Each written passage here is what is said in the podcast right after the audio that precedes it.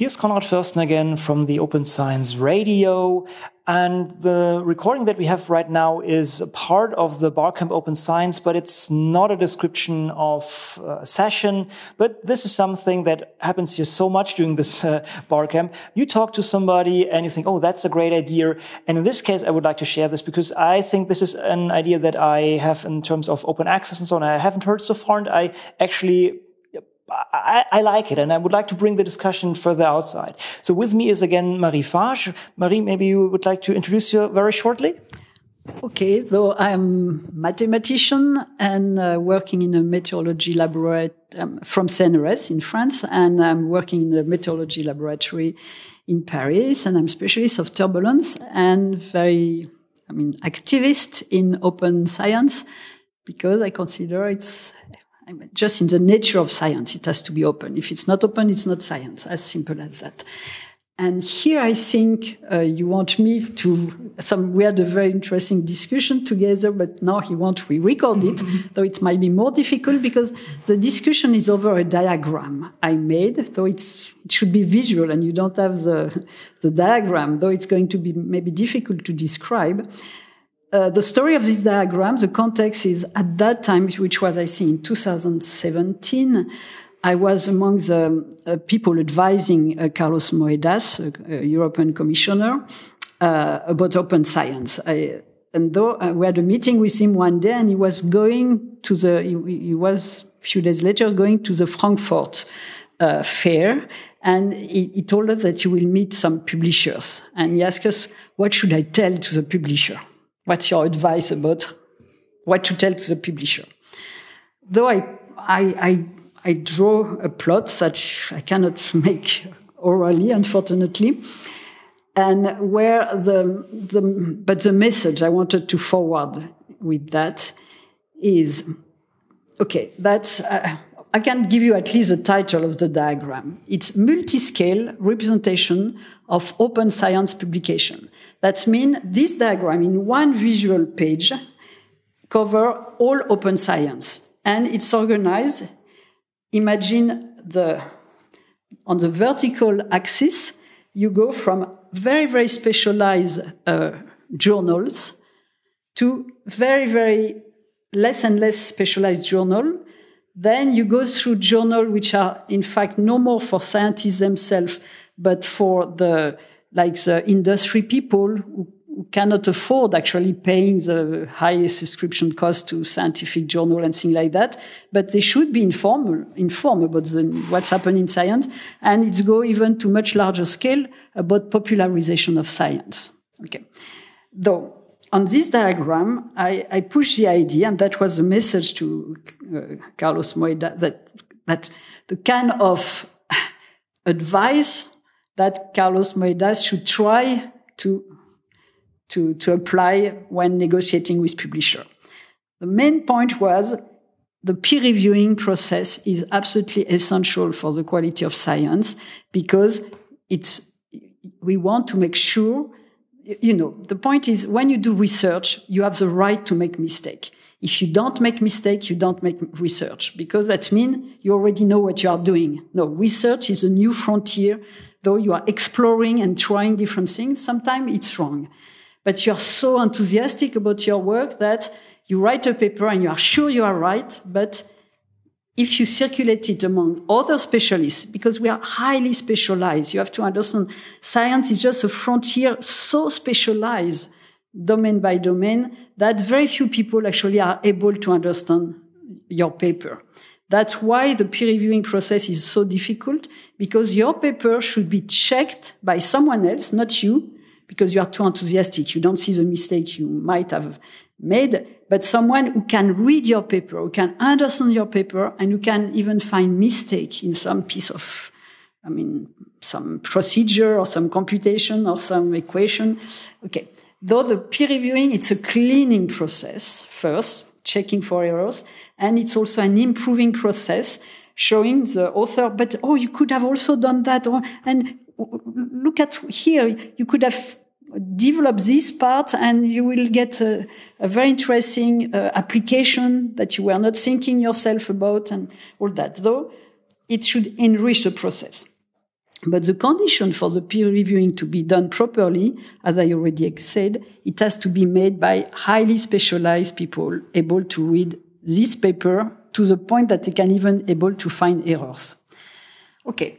This is why, and that was the beginning of our conversation, I'm myself completely opposed and I've never sent any of my article to Nature or some others like Science or some other PNAS, uh, um, the National Academy of Science from America, because this journal cover all scientific discipline. The one journal cover all scientific discipline, you cannot guarantee that your paper will meet the specialists able to find a mistake in, in, in your in your in your work. You see, though that's why in my diagram I I show that the peer reviewing should be made at the smaller scale.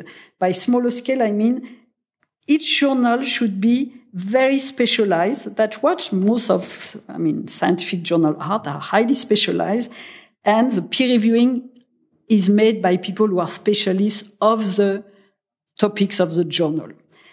Then, though, the message to Moedas was to say all those highly specialized journal, you should forbid publisher especially commercial publisher, to enter that. They should not take care of peer reviewing.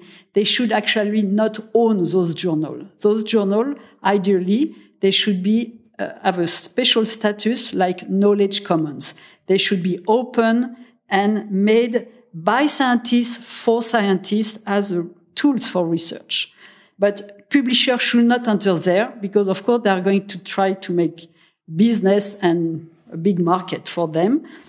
And why it's such a big market? This is where they are today, in fact. And why it's a big market? Because we scientists are paid on public money. Even if I'm a member of a private university, for instance, my funding for my research is made by some public agency like National Institute for Health, United States, CNRS in France, or ERC, European Research Council at European level. All that is financed by public money. Therefore, the research is already financed publicly. The writing of the paper is financed because it's the salary of the researcher. Then the peer reviewing is already financed because it's made by researcher. And only when a paper is accepted by the editorial board, it's go to the publisher. And the publisher traditionally, in the past, we never complain against publisher because in the past, when I start doing research, there was not the web. Therefore, the publication, the article were put, were on paper, physical books. In, I mean, we were receiving journals made on papers. That means for your article to be uh, distributed to your colleagues, you should have a copy of your paper everywhere in the main library worldwide. Therefore, it was printed and you have a large distribution system we, we never complained for paying the publisher for that job. Now that we are in a new, it's a completely new era where now everything is digital. Even when I, when I was young, I was sending my paper as handwritten with mathematical equation. And of course, the publisher had a hard job. Now I'm doing everything myself. That when I submit the paper to the journal, it's, it's called camera ready. That means all the page setting, the equation were ready to, to print, just a PDF file, ready to print on your, on your printer at home. Okay. That's how I produce my paper, which means all the job of the publisher from the printing past is done. Then the paper is accepted by the editorial board, though at this stage, the role of the publisher is to get the paper, just actually put it on the website of the journal, and do a lot of maintenance for uh, processing the metadata. I don't get into detail, but it's nothing compared with the past. So the point is that scientists are able to do that themselves as long as the funding agencies who already pay everything uh, should provide us publishing platform. That means facilities where we can put the papers open to share among scientists. And because it will be uh, open, even people from I mean, layman could access our paper, although they are so technical that it might be difficult to read. But anyway, they, they are open. And this should have a status of, I call that knowledge commons. And here I'm just inspired by uh, Elinor Ostrom, who was, uh, I mean, thought a lot about this notion of commons. And even she wrote a very nice book about knowledge commons. Though the message is that this peer reviewing should be made on very, very spe- specialized journals, and this should be protected by a status of knowledge commons. Everything open, paid by uh, the funding agencies on public money. So then the message, and of course, then publishers are out because now they are in, as I explained, since we do most of the job, then they have easily profit up to 40% which is what typically Elsevier is making. And this is nonsense when you know that Google or Apple has 20% margin profit. Though somewhere we should not let them keep this, uh, keep their hands there. But then I told Moeda that they should push the publisher to another market, which is actually much wider in number of, I mean, need. It's the, the role of a journal like Nature, Science, all these very um, multidisciplinary journal is very important because this journal, that's the difference with academic journal. Academic journal, the member of the editorial board, they are scientists in activity, able specialists of the topic of the journal and of the paper to be reviewed. Uh, an editor of Nature is not the same. He is not an academic in activity. He is not a researcher in activity. He is an employee of, uh, I mean, uh, Nature. In the case of Nature, it's uh, Springer Nature. And he has a PhD, okay, but he has not been staying in research. He just worked for uh, Nature then. Though that means they are educated. That means they are able to read the paper, but they are not able to check the paper though they are not able to do the peer reviewing. But since they are able to check the paper, they are the right people to do, well, what in French we say veille scientifique. What is veille scientifique? That means there are these people, it's kind of popularization of science, but for specialists. For instance, they, they read, they just kind of follow the new, the recently published academic uh, papers and they say, oh, but in this paper, there is a new algorithm which might be very interesting for application in medicine, for instance. Or, mm, oh, there is a new chemical uh, reaction. Oh, that could be interesting for meteorology, maybe. Or you see, they, they, they can make this link because they are multidisciplinary, as I, as I said before. And though their role will be to convey the result of academic research towards industry. Because industry they cannot, in fact, afford paying the very high subscription that we have to pay our academic uh, library pays for these um, academic papers. And, and as you know, even if the paper are in open access, then it's even worse because they ask the author to pay so-called article processing charge. Though somewhere uh, the, the, the, the present system cannot be financially maintained, at least for the scientists. Though these companies like uh, Nature, Springer, um, Springer Nature, or um, the other journal like Science, and these general journals, they have a market which is more doing science media for the professional. And by professional, I mean industry or startup or, or association. I mean people who are, who are very keen. For instance, people who are um, people who have some kind of rare disease they are very interested to follow what's going on in, by, in the scientific academic world, but uh, they need some help of people able to understand and translate it, if you want, into terms that they can they can understand.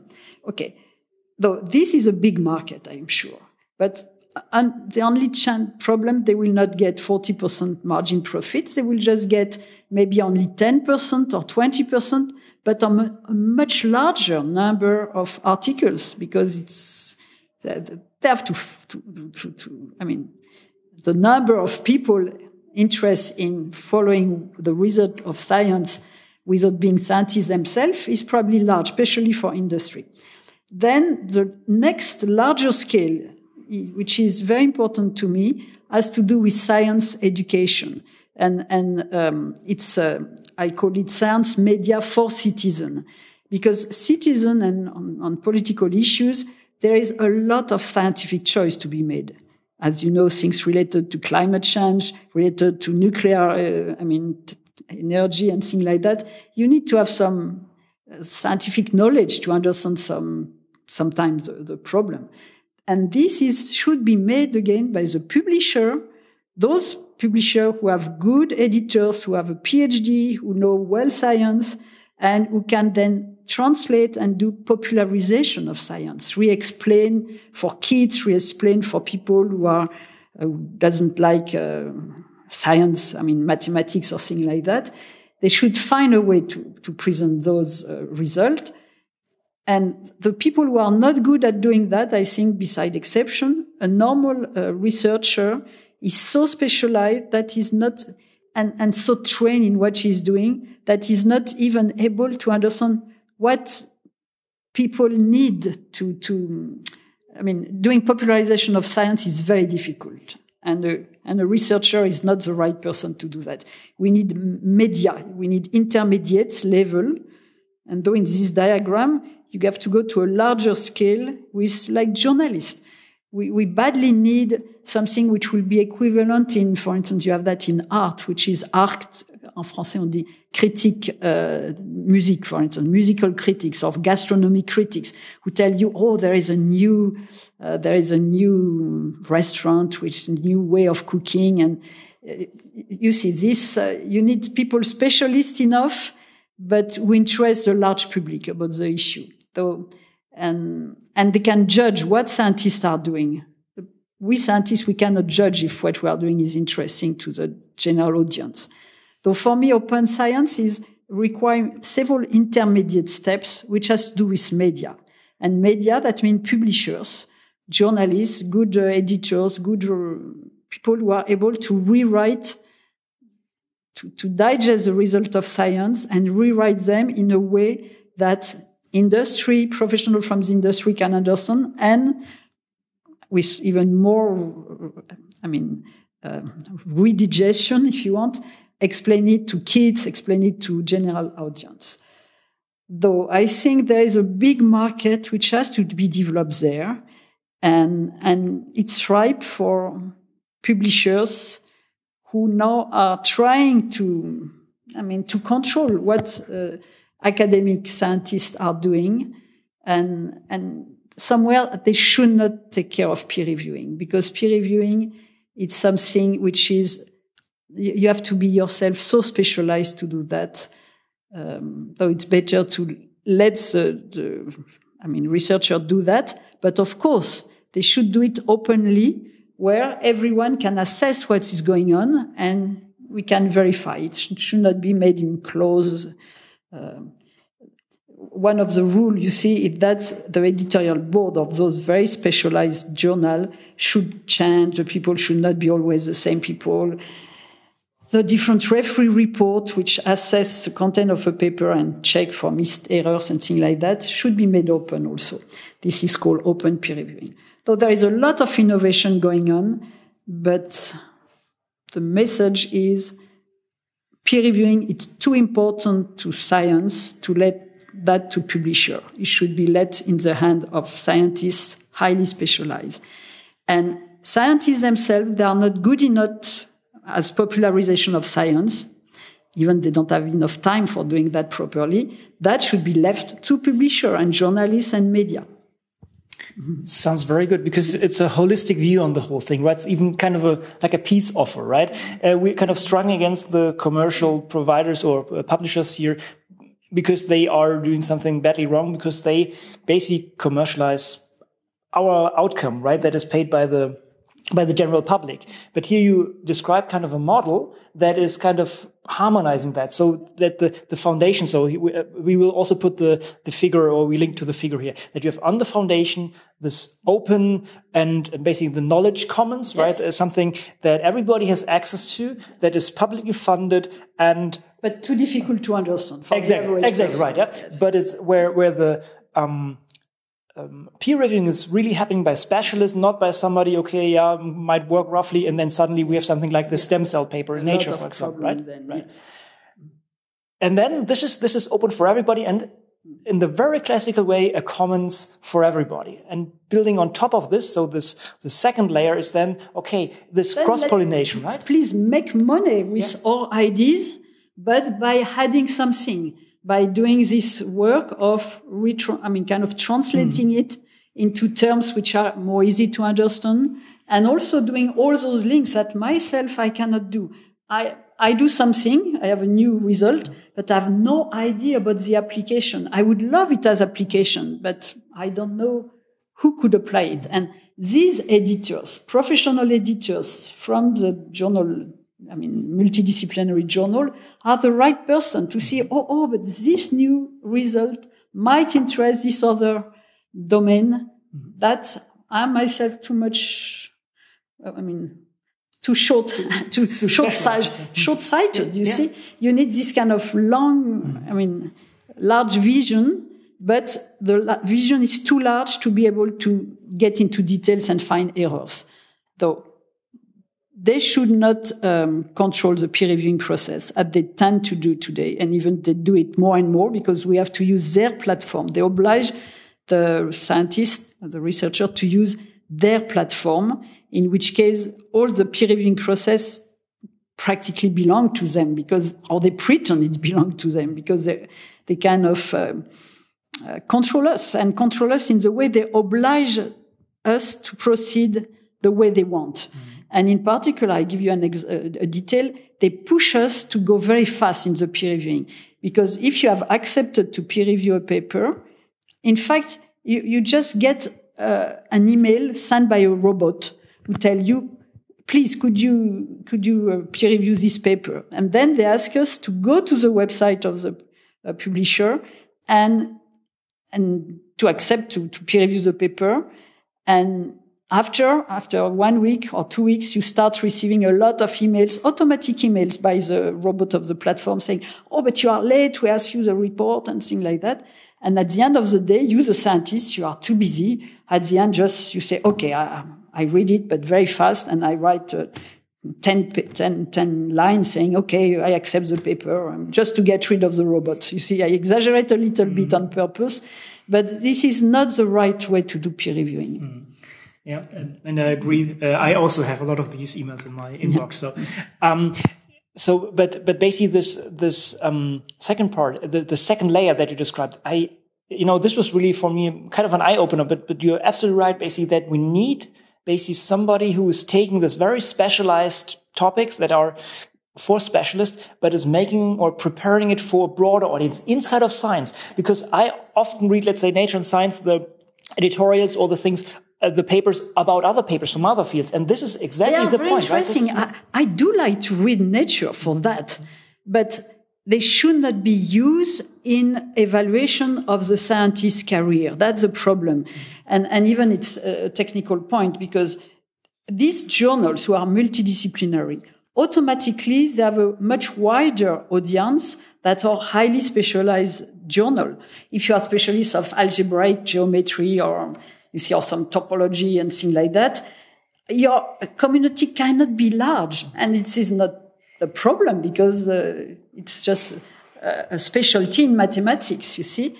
And uh, therefore, the, the, if you want to be, you, we need those publishing, uh, I mean, specialists who can translate in broader term and and and explain. And and here they bring a plus.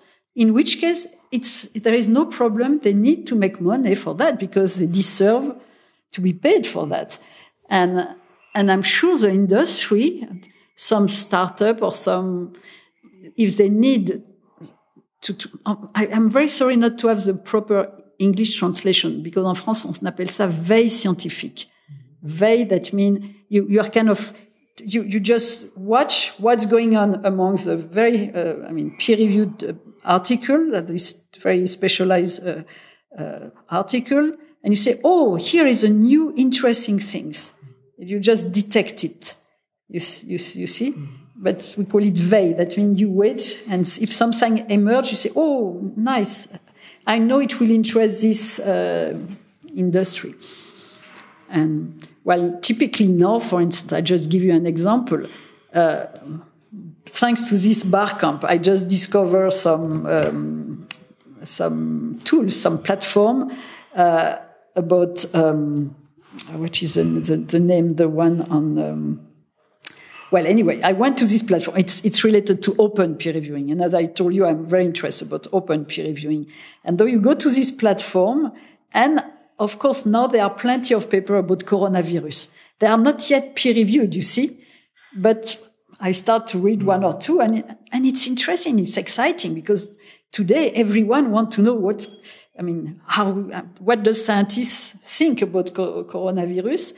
And and and this paper was from Australia, and where they were explaining that the time for um, uh, comment en français incubation time, incubation mm -hmm. time that they found out in people contaminated in Australia. That means not directly contaminated by Chinese people from China, if you want, but contaminated in Australia by other people in Australia, you see. And that's the time was longer and the, and the period when you don't have symptoms, but you have the virus is long.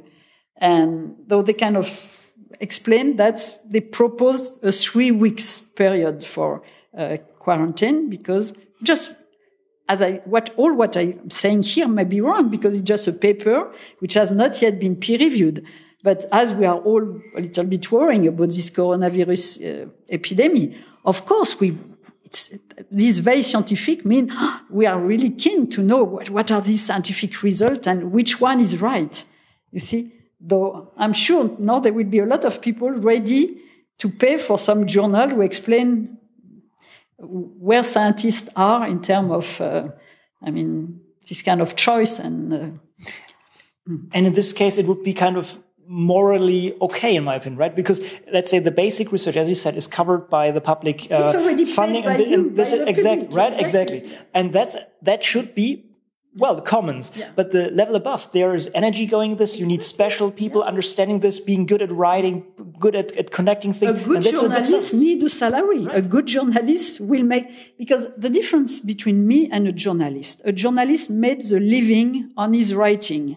You see, because either he's freelance and he need to, to earn money with his writing, or he's employed by a, a publisher or a journal, if you want. Okay. Though, but myself, I'm paid on public money. I I'm civil servant from the French uh, CNRS. Though I don't want to be paid for my paper, but I'm very un- un- unhappy that someone get money for my paper because then he sell it to my own library, which is kind of a model I cannot accept right? Or you're paying money that it's published and yeah, or I have, for, to, for, pay, for, I have to pay to publish, which uh, that's not fair neither. Yeah, for service that can be done rather easily, as you described before. Yeah, and also the let's say the third layer basically bring this then not only to to let's say to to the scientific community, but well then to the broad public. Now, right? and and education. I mean, okay, I'm going to tell you why I'm a scientist is because when I was a kid this uh, popularization of science was well developed, much, much more developed than today. And it was really high quality. Though that's where, when you're a kid, you get uh, interest in science. And, and this kind of vocation has to be made very early because you discover that you like that. And then you develop your talent by, I mean, taking class in science, mathematics, going to I mean, different uh, like uh, science museum and things like that. But if the kids, we never tell them about science, they, they will, and we tell them always about something else, like I don't, well, I don't, I'm not going to say football, but let's say what, uh, uh, I mean, some, uh, I mean, any kind of fake news, they will think it's fun. Uh, well, in terms of the, the risk we will have not going to have uh, scientists for the future. Part of our responsibility is to make sure that the science keep going with the young, well trained and, and, and devoted. I mean, people who are really like science. I don't want a scientist who do science and he doesn't like science because then he, there are plenty of other jobs which are better paid and should not waste his time with science. But I don't want a good kid who, who have some talent for science, ignore, have no contact with it, and is lost because he, you know, it's like a good pianist. He does, he has to be trained very young. It's not question if the youngest he's trained, the best uh, he will be. Mm-hmm. And it's also that we see, uh, interestingly, despite the growing importance of research for making our life better, we see that there are parts of the population not understanding why they need science, right? And that uh, you have people questioning uh, vaccination and so on. And so we're losing lots of people in basically trusting science. And this kind of communication that you are implying here on this third level is, is crucial for, for us, basically uh, giving a, um, a, foundation for our work, right?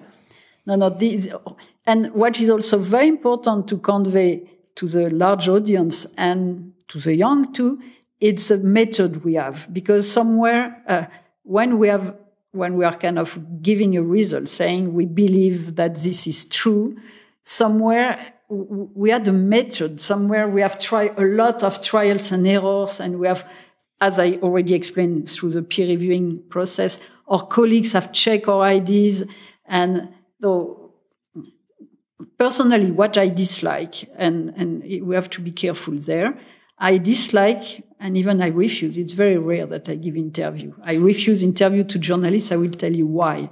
Because they are going to ask me questions on many things that I'm not specialist at all.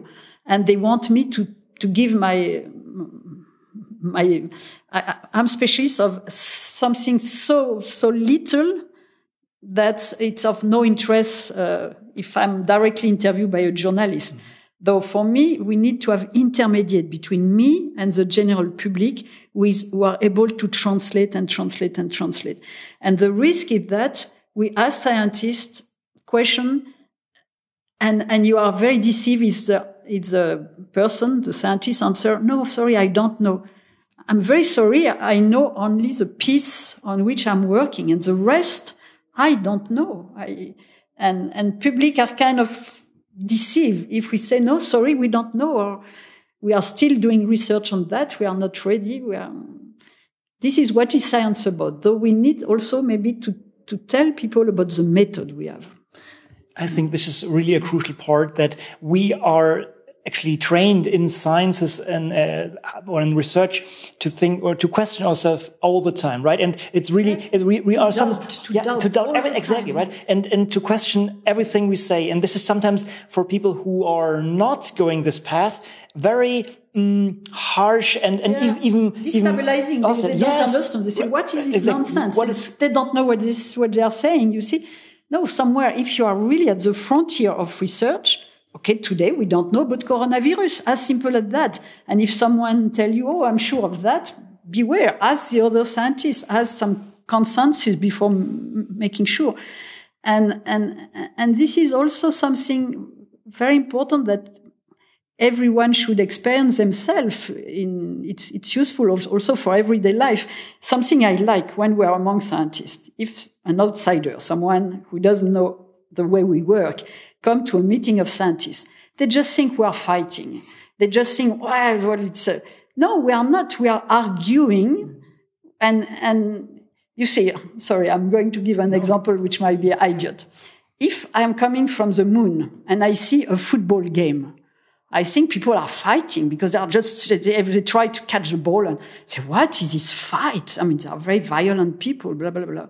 And if you understand that it's a game, that we do it by game too, and, and it's very different. Those scientists, the way we produce science, it's by game. We, I mean, I consider we, we like to try things. And when we fight be between each other, it's more like I send you the ball, you send me the ball. It's really exchanging ideas. And again, that's why open is essential because sharing ideas is essential. An idea which is not shared with someone has no value because I could have the best theorem possible and I die without giving it to everyone. It's lost. It's, it will never, I mean, it's lost. This is it. And the, the very important point, why an idea is different from a material product. Let's say I have a, a let's say a cell phone with me. Okay. If I give you the cell phone, I lost it, though you have to compensate me with money because I lost the cell phone. An ID is completely different. I have an ID. If I give you the ID, now you have my ID. I still have my ID. And lucky I am, now I have a friend or a colleague with whom I can exchange about my ID and hopefully we will improve the ID together. Maybe we'll find some mistake. Maybe will give me new direction where to go. And we start playing together. We play with ideas. That's the game scientists love to do. But this has to do with the sharing. And, and if we are pushed by, for, for instance, just the, the system to keep our ideas behind paywall or to try to also, if we put too much competition between scientists saying, okay, we, only the people who have written more than 20 papers are allowed to get position. And the people who have only five papers, no, they are not good scientists. If we create this dangerous competition between scientists, uh, it's not good for the creativity of science. Why?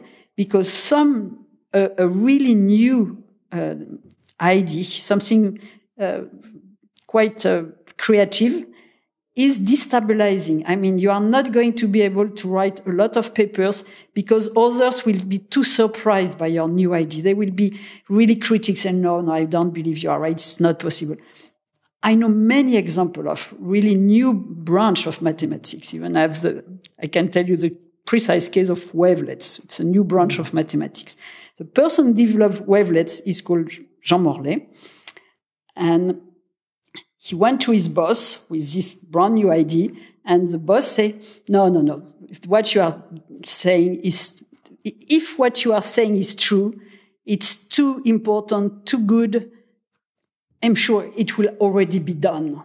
It's impossible that this such a good thing have not already been found. Therefore, what you are doing is not interesting." And he was put to reti early retirement. That was really uh, a sad story in a sense. And, and now wavelets, you have it in your pocket. I mean, MP3 is using wavelets, uh, JPEG, uh, MPEG, and the, the 2000, JPEG 2000. Okay. That just to say a really brand new idea is destabilizing. And therefore, you are not going to publish that many papers because people think you are wrong. And you just need time. You see, you see, that's again why competition is not good. Collaboration is essential to research.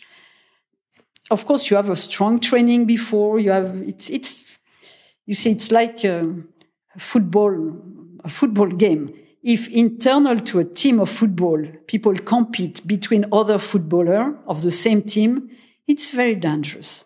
And though for me, for research, there is the same risk that uh, it should remain a collective endeavor with some rules of the game and, and making that open is essential. And letting anyone, the public, look at what we are doing, but understanding that we are playing a, a game which is special. Well, and that are actually the really foundations of science. It's nothing new, right? And there is this this this motto of the Royal Society is my Latin is a little bit rusted uh, in in in nullus verba, I think, or something like this. Basically, which which says trust no one, right? So the discussion, yes, exactly. this this critical mind, is very That's it's, it's fundamental, yeah. right? And and and and I think this is uh, something which could make sense to to bring to the young quite early in life because it's it's not negative. I mean, it's just think yourself. For me, it's kind of the motto. I mean, something something you have to understand something yourself. And I can just talk for mathematics, which is my my field. If you don't understand some some, some, some, somewhere you should never learn mathematics by heart if you learn mathematics by heart, one day you will have a major problem because you have not understood the concept. You see, if you, uh, you see, when, when you, if you learn by heart, for instance, in French, we call it multiplication table. You see, I do prefer a kid who just, because he has understood that a multiplication is a, a series of addition to compute two by three, say two plus two plus two. Of course, it takes more time, but this kid, I understand what is multiplication about. The kid who has learned that 2, 5, 6. No, he has not understood mathematics. He, he will have a problem later if he keep learning by heart. You see, I give this simple example to show that uh, you have to have understood first. Very important.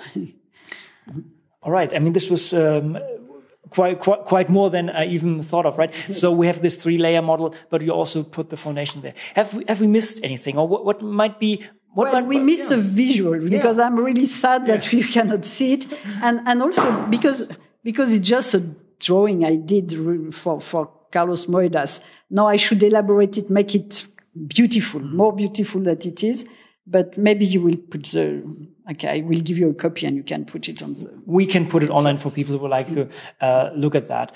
Um, maybe how how can we get there? I mean, we are maybe not too far away. I think the critical part is again are, are the publishers because, well, as you said, going they might have to go down from 40% profit margin to a smaller one on the other hand the, yes but the, on large somewhere if they do well their job they, it will open much larger number of people interested uh, i mean scientists we are not very many in each discipline mm-hmm. therefore we we cannot be such a big market anyway it's uh, and um, and the, the when I was young, we were having uh, several journals. I think in Germany you are in, bet in, better shape than France on that. You have several very good journals explaining science to the kids and in a very passionate way, interesting. And we were keen to, we were waiting for receiving uh, the next uh, issue. And the world has changed, as you know, because now you have everything on, on, on internet. But now that you have everything at the tip of your finger on internet, it's it's even more critical that kids understand that they cannot believe what is what they found on the web. They can first think by themselves and cross verify and look at a place where a lot of people have guaranteed the quality of the information. That's uh, journalists for that now are making very interesting progress. And as you see, probably now they work by team. These journalists who are cross-checking facts. It's really a team. It's it's not just one person. It's too much work. It's very important. Mm. And it's worth money paying for, right? Exactly. And and it's like research. We do it by team. We need the help of others and this exchange between us to make sure that what we are saying makes sense to at least to a large number of people, to the group, and that's a way to assess. Uh, yeah, great. Mm-hmm. Anything to add? No, I think that I've been very talkative. I like this a lot. So this was, I said, uh, we just had a small discussion regarding this and thought, I, I, think we need to put this into, into some bits and put it online to, to share this, share this again with others, right? So, uh, Marie, thank you so much for, for your time and explaining all this. We put this, um, including the, including the figure online, right? Oh, I want to add something it's again my, my life when I was young.